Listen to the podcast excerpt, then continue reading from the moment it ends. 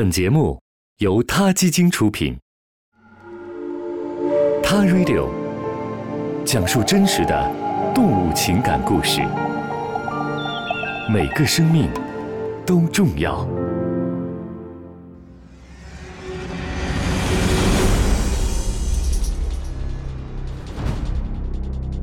什么？魏老师进监狱了？他做错了什么？其实事情是这样的：人畜无害的贝老师最近确实频繁的光顾监狱，但别担心，贝老师不是去服刑，而是去监狱给犯人们教授一门动物行为学课程。说到这儿，你可能更无法理解了：犯人们好好待着悔过不就行了吗？学习动物行为学课程有什么用啊？难道要考贝老师的研究生？对于这种奇葩的监狱课程设置，一开始我也非常不理解。但采访完贝老师之后，感觉立即不一样了。请听我详细的解释。贝老师任教的这家监狱名叫科罗拉多州博尔德县监狱。如果你不幸被抓进了这家监狱，每周五的上午八点。你就有幸能听到贝老师的动物行为学课程，但你可能要站着听，因为座位分分钟就能被抢完，其火爆程度不亚于大学当中的自习室。据监狱里的大佬们反馈，他们爱上了贝老师教的这门动物课程，这是他们有生以来唯一能听得下去的一门课，而且这门课还从某些方面改变了他们的生活。真的有这么神奇吗？贝老师从前是科罗拉多州生态和进化生物学教授，现在已经退休了，但他并没有从自己研究动物的岗位上退休。贝老师在监狱里教授动物行为学和自然保护的课程已经有十几年了，算起来已经教授了有六百多节课，学生们都是监狱当中的男犯人。这门课是真古道尔发起的根与芽项目的一部分。目前这个监狱当中的自然教育项目已经成功的复制到了其他一些监狱。国家地理杂志专门就此事采访了贝老师。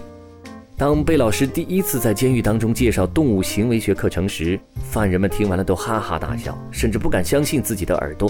你要教什么？但贝老师很坚持，并且坚信他们最终会接受这门课的。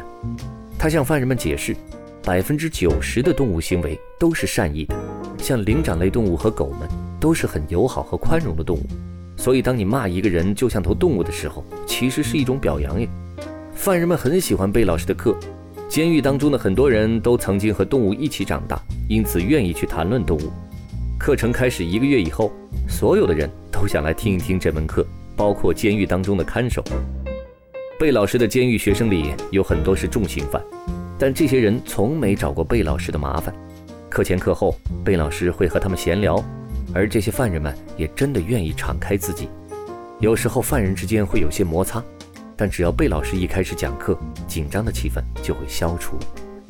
这些犯人们养过各式各样的动物，猫、狗、沙鼠、蜥蜴、蛇等等。养过狗的犯人最多，他们告诉贝老师，有时候狗比人类更能了解自己。在跟这些犯人的接触中，贝老师发现很多犯人会跟非人类动物建立和保持良好的关系。一些犯人表示，出狱后想和自己的狗狗搬到乡下去住，享受大自然。最近，贝老师讲到了应该拥有同情心的方式保护野生动物，他还提到了动物个体的重要性。犯人们听到，为了所谓的野生保护的目的，有人要把狼从濒危物种列表上删除，还有些地方要杀死土狼和黑熊，他们都感到十分震惊。很多犯人都来自乡村。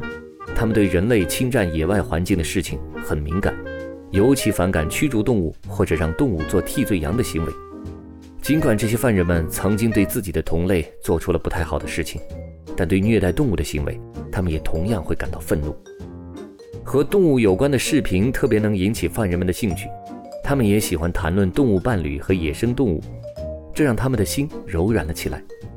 犯人们在谈论动物话题时找到了共同的语言。